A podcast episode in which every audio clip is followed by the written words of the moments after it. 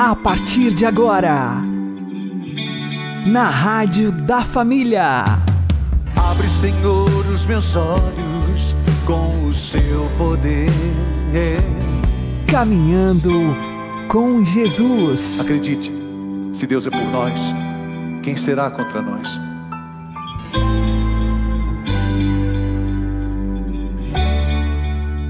Olá, meu querido irmão e minha querida irmã, ouvintes da Rádio Regional Esperança, e também aqueles que nos ouvem pelo YouTube e Spotify. Eu sou João Cláudio e este é o programa Caminhando com Jesus. E vamos caminhar com Jesus em nome do Pai, do Filho e do Espírito Santo. Amém. Inspirai, ó Senhor, as nossas ações e ajudai-nos a realizá-las para que em vós comece e para vós termine tudo aquilo que fizermos. Por Cristo Senhor nosso. Amém. Santíssima Virgem Maria, Mãe de Deus, rogai por nós. Castíssimo São José, patrono da Igreja, rogai por nós. Precisamos de um novo Pentecostes na nossa vida. Então vamos aprender com o Padre Léo qual é o primeiro passo para nos abrirmos ao Espírito Santo. Meus irmãos, nós precisamos hoje tomar posse dessa palavra. Meditávamos ontem à noite na missa a grande necessidade que nós temos de pedir, de implorar, e de abrir-nos, e é isso que queremos fazer nesse acampamento. A experiência de um novo Pentecostes. Quando nós lemos esse texto de Ezequiel, à primeira vista parece um filme de terror. Imagine você diante de um vale, de um cemitério, aonde só sobra osso. O resumo é aquele sentimento que está no coração do povo de Deus e também no, no sentimento que está no coração do povo de Deus hoje. Estamos como ossos ressequidos. Nossa esperança está perdida. Estamos decepcionados. Parece que isso pode soar como uma experiência pessimista e negativa, mas não é. Aqui encontra-se o primeiro passo, aqui encontra-se a base mais fundamental para que hoje também nós possamos fazer essa experiência do batismo no Espírito Santo e para que aconteça em nossa vida esse novo Pentecostes. A primeira coisa a constatar, se nós queremos de fato experienciar esse derramamento do Espírito, é constatar que estamos nesses ossos secos. Não é muito fácil chegarmos a essa constatação. Porque, como nós estamos sendo treinados pelo encardido, para vivermos porta fora. Como nós nos preocupamos única e exclusivamente com aquilo que está fora. Como vivemos na máscara. Então vamos passando, mudando por fora, quando as coisas não estão bem em nossa vida, logo nós pensamos em mudar alguma coisa por fora de nós. Tem que mudar meu cabelo, tem que mudar minha roupa, se nada dá certo aqui, eu mudo de lugar. Tem gente que muda de cidade, muda de país, porque na minha vida nada dá certo. É um sinal que nós estamos tendo. Eu dizia ontem, aquela noite que Pedro passou na profunda angústia, aquela noite que Pedro passou na depressão, foi a noite que salvou a sua vida. E eu dizia ontem ainda, que o próprio Senhor Jesus Cristo passou uma noite em profunda depressão. Aliás, não seria nem só depressão, porque era uma angústia suprema, uma angústia que tomou conta da sua mente, do seu coração e de todo o seu corpo, porque ele chegou a suar sangue. Essa constatação é fundamental. Nós estamos com medo de enfrentarmos essa realidade que é triste, mas é a única realidade que salva. Imagine você se um médico descobrisse que você está com uma doença grave e que se não for tomado medidas muito sérias, em pouco tempo você morre. Mas aí ele fica com pena de você, porque você tem uns planos muito bons, porque você preparou, programou uma viagem, porque você programou uma festa, e ele não quer decepcionar você e não conta. E a pessoa então passa a viver enganada. Nós estamos vivendo um pouco enganados, para não percebermos que o que está mal em nossa vida é porque estamos reproduzindo hoje. E aqui está, o profeta mesmo diz: o meu povo é esse povo que está vivendo agora. Onde vai? Venha o Espírito dos quatro ventos soprar sobre esses mortos para que possam reviver. Soprar sobre esses mortos, enquanto nós não constatarmos que esses mortos somos nós, que estamos morrendo sufocados, secos pelo pecado, pelo egoísmo, pela mentira, pela droga, pela violência, pela prostituição. Então é mais fácil nós ficarmos o tempo todo vivendo na periferia da nossa vida, vivendo na máscara, do que constatarmos essa dura e terrível realidade. Estamos feitos ossos secos. Estamos feitos ossos sem vida. Estamos mergulhados nessa sepultura que o texto fala três vezes que o Deus quer, esse Deus quer abrir as nossas sepulturas, quer abrir os nossos túmulos. A primeira condição para o batismo no Espírito Santo é descobrirmos que nós estamos fechados em nós mesmos, igualzinho os apóstolos que estavam fechados por medo dos judeus no cenáculo em Pentecostes. Enquanto nós ficamos inventando desculpas, ou colocamos desculpas nas pessoas, ou colocamos desculpas na história, ou colocamos desculpa nos acontecimentos, enquanto achamos que o problema central da nossa vida está sempre nos outros, não demos ainda o primeiro passo para a experiência do batismo no Espírito.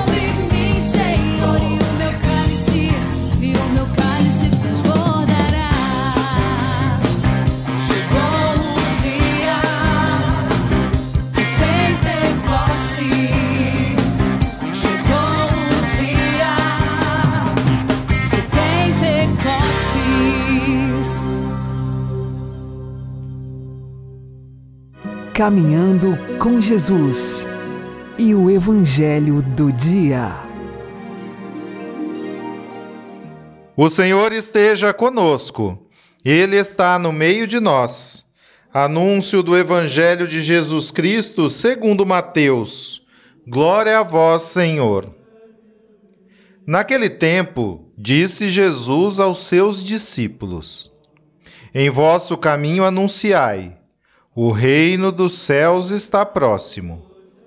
Curai os doentes, ressuscitai os mortos, purificai os leprosos, expulsai os demônios.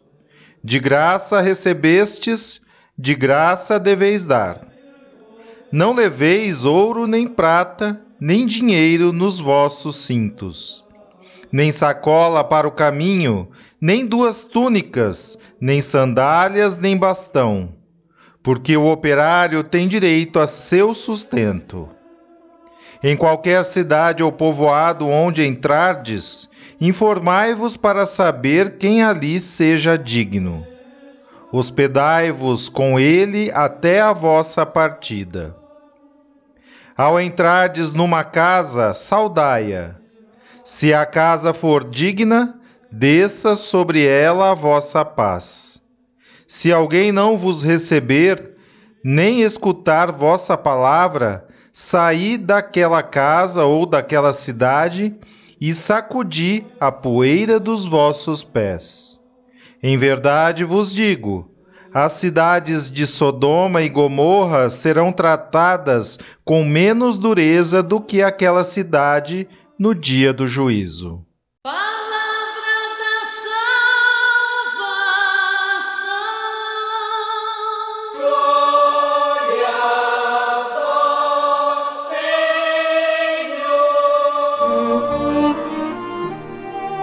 Agora, a homilia diária com o Padre Paulo Ricardo.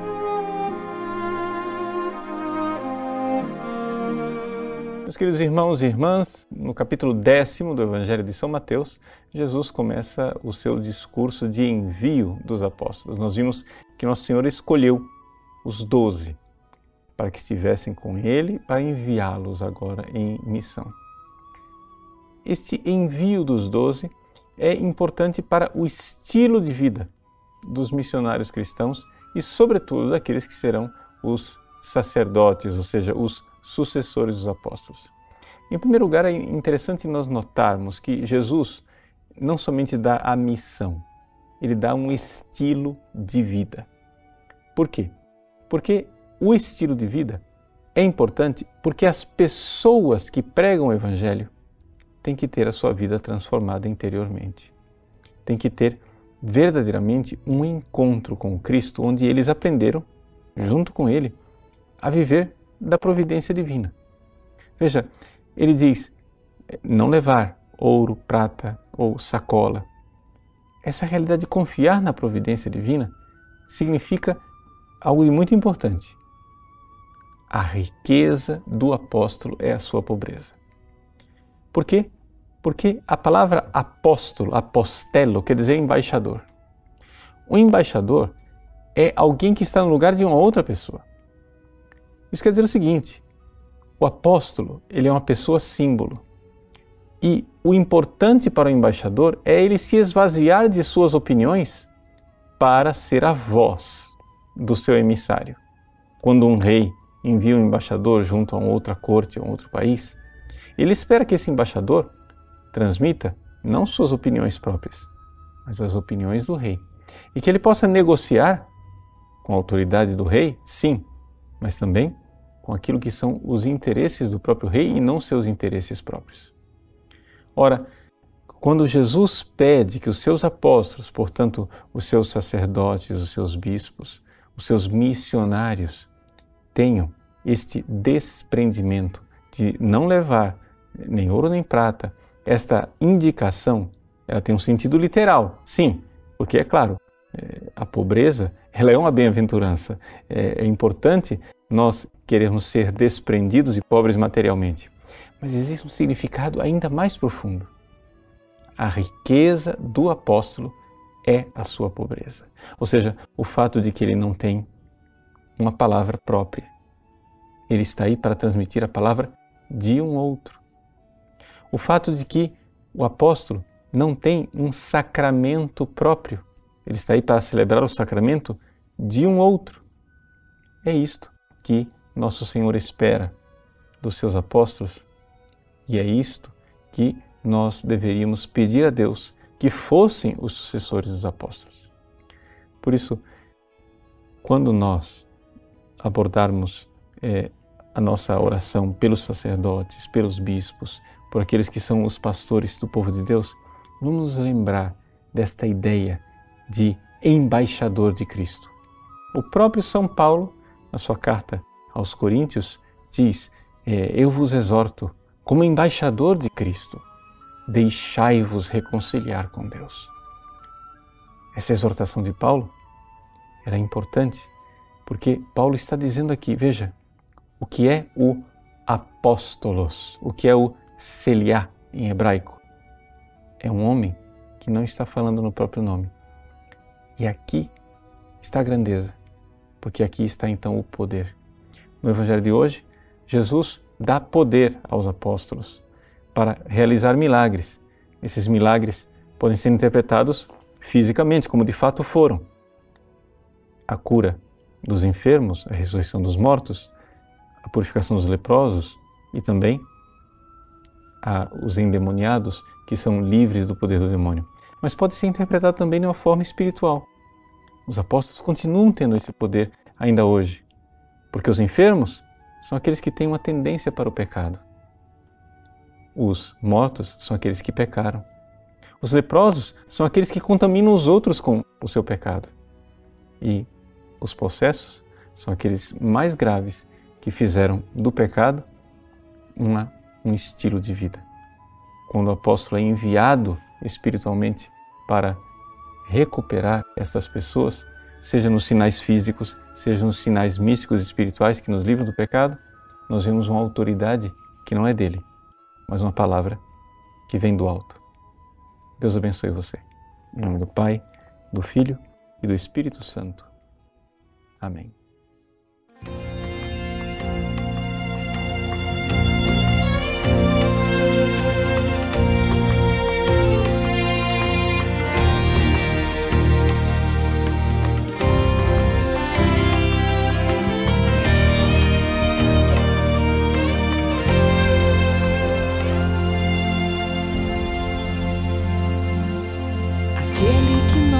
Olhos puderam ver, aquele que nossas mãos puderam abraçar, aquele a quem podemos também ouvir, aquele que o coração consegue encontrar, é este que resplandece como o sol,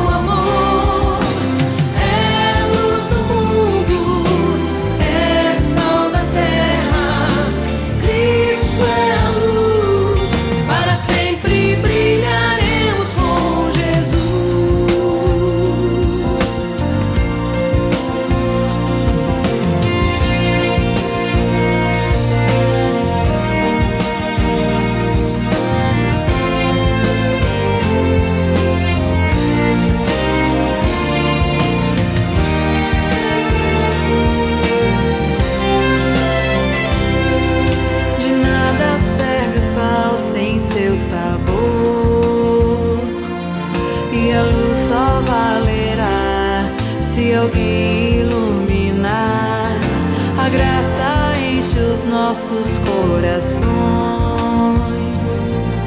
O Espírito de Deus aquece com seus dons.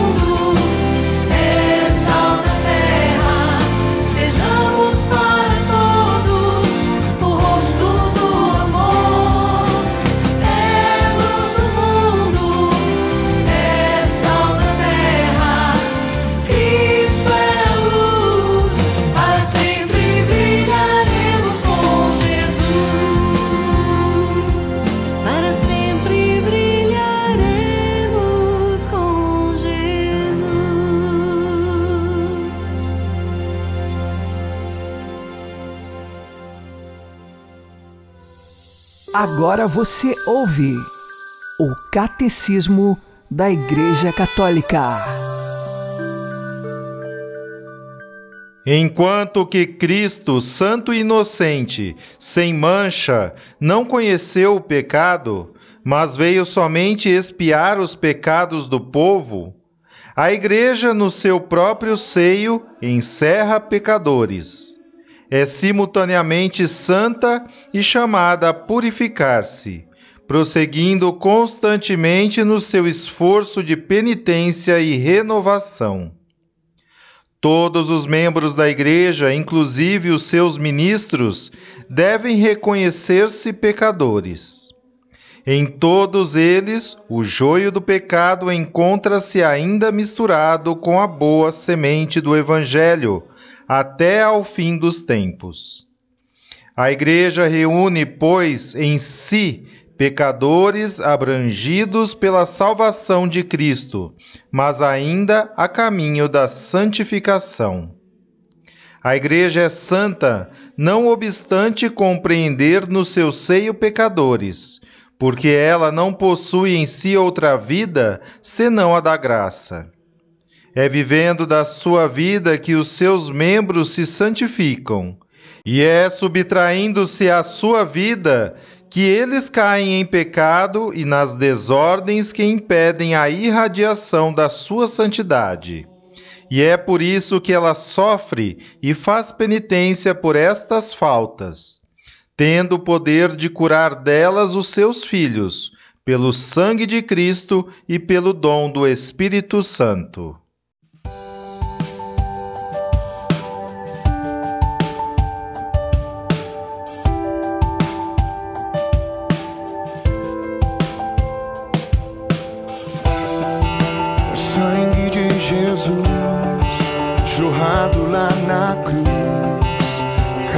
Sobre todo meu ser. Vem inebriar-me, curar e libertar-me, recai em mim com teu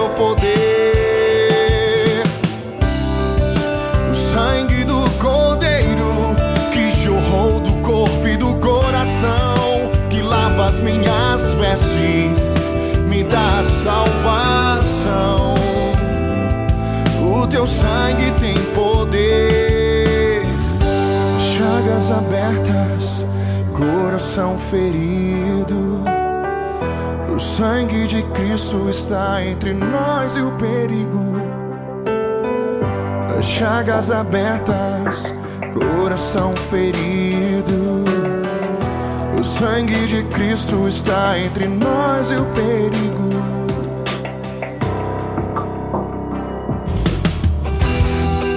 O sangue de Jesus jorrado lá na cruz caia sobre todo o meu ser. Vem inebriar-me, curar e libertar-me. Recai em mim com teu poder. O sangue do Cordeiro que jorrou do corpo e do coração, que lava as minhas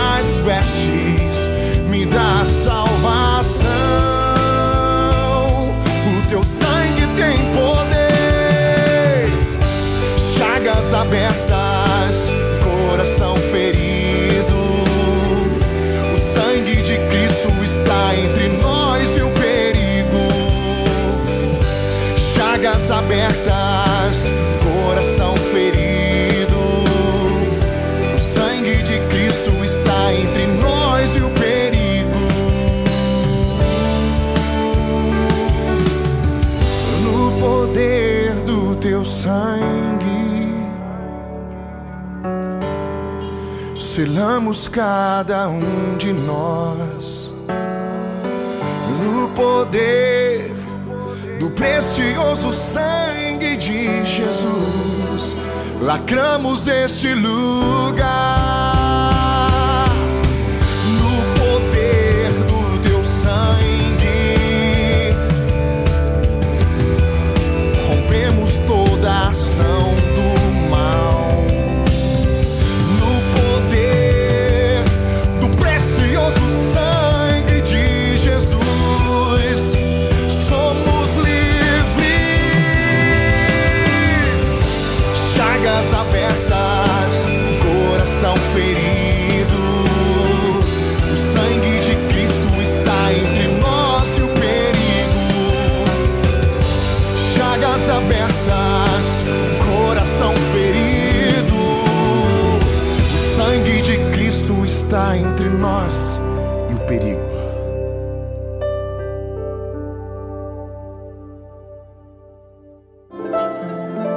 O Santo do Dia, com o Padre Alex Nogueira.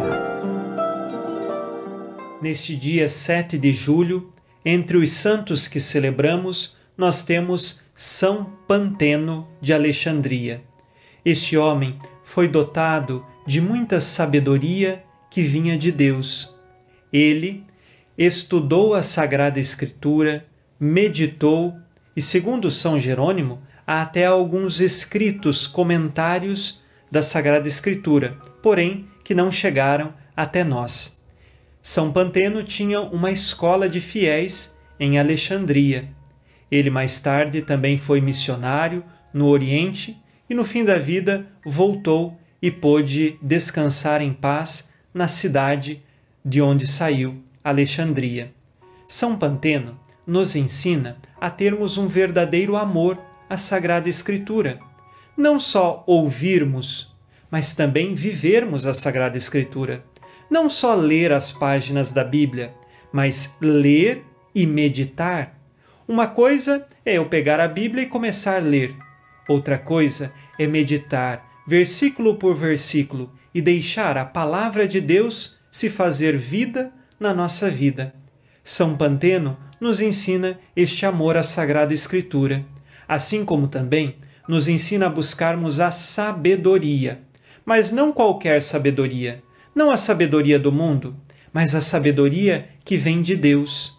Felizes somos nós se descobrirmos em Jesus este caminho de sabedoria e de verdade. São Panteno, rogai por nós. Deus Todo-Poderoso vos abençoe, em nome do Pai, e do Filho e do Espírito Santo. Amém. Fique na paz e na alegria que vem de Jesus.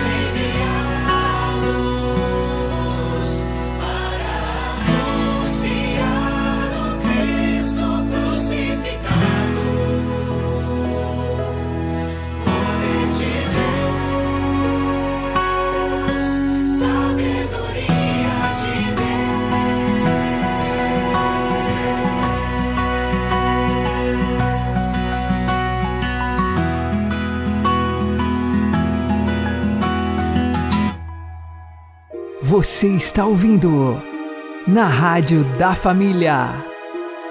Caminhando com Jesus. Oremos. Senhor, que sois a luz verdadeira e fonte de toda luz, humildemente vos pedimos que, meditando fielmente a vossa lei, vivamos sempre no esplendor da vossa verdade por nosso Senhor Jesus Cristo, vosso Filho, que é Deus convosco na unidade do Espírito Santo. Amém.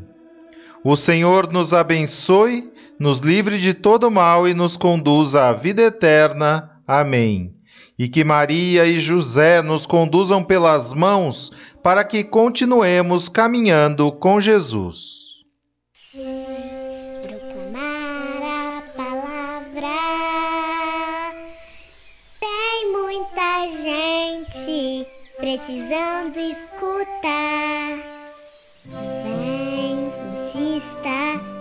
Dia proclama. Oportuna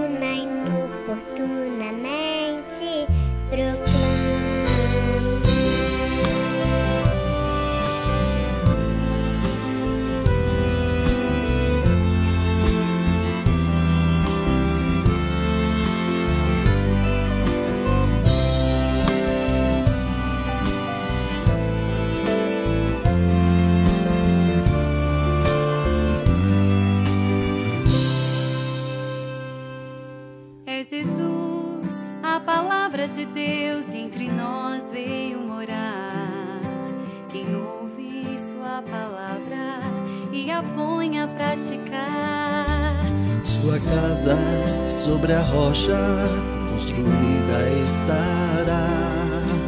mundo novo, solidário e justo surgirá. Cai a chuva, vem enchente, vento forte a soprar.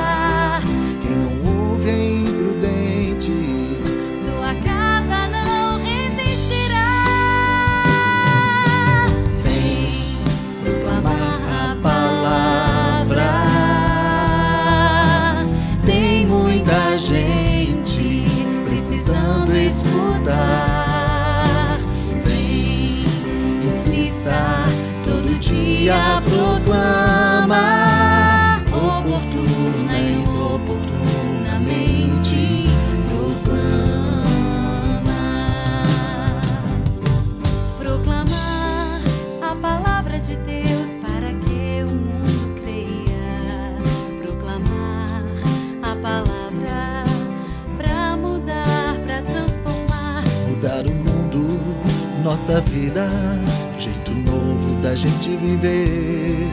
Para que sejamos todos um, ensinar, convencer. Vem proclama a palavra com coragem pra salvar. Proclamar para que todos a verdade possam encontrar.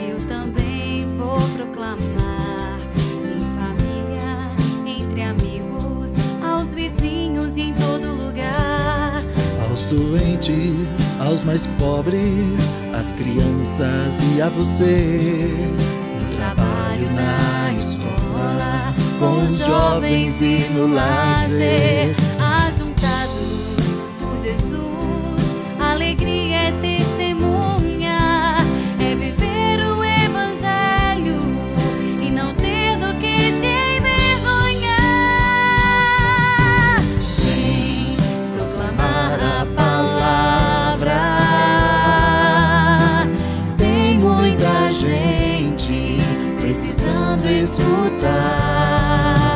Vem, insista, todo dia proclama. Oportuna e inoportunamente proclama. Um dia Pedro, sem medo, com coragem, sua voz levantou, proclamou a salvação contou. Contagiaram-se os corações quando ouviram falar. Todos juntos em alta voz aos apóstolos perguntaram. E nós, irmãos, o que devemos fazer? Cada um se converter, ser batizado E o dom do Espírito receber. Vem proclamar a palavra. Tem muita gente precisando escutar. Vem Insista, todo dia proclama. Oportuna e inoportunamente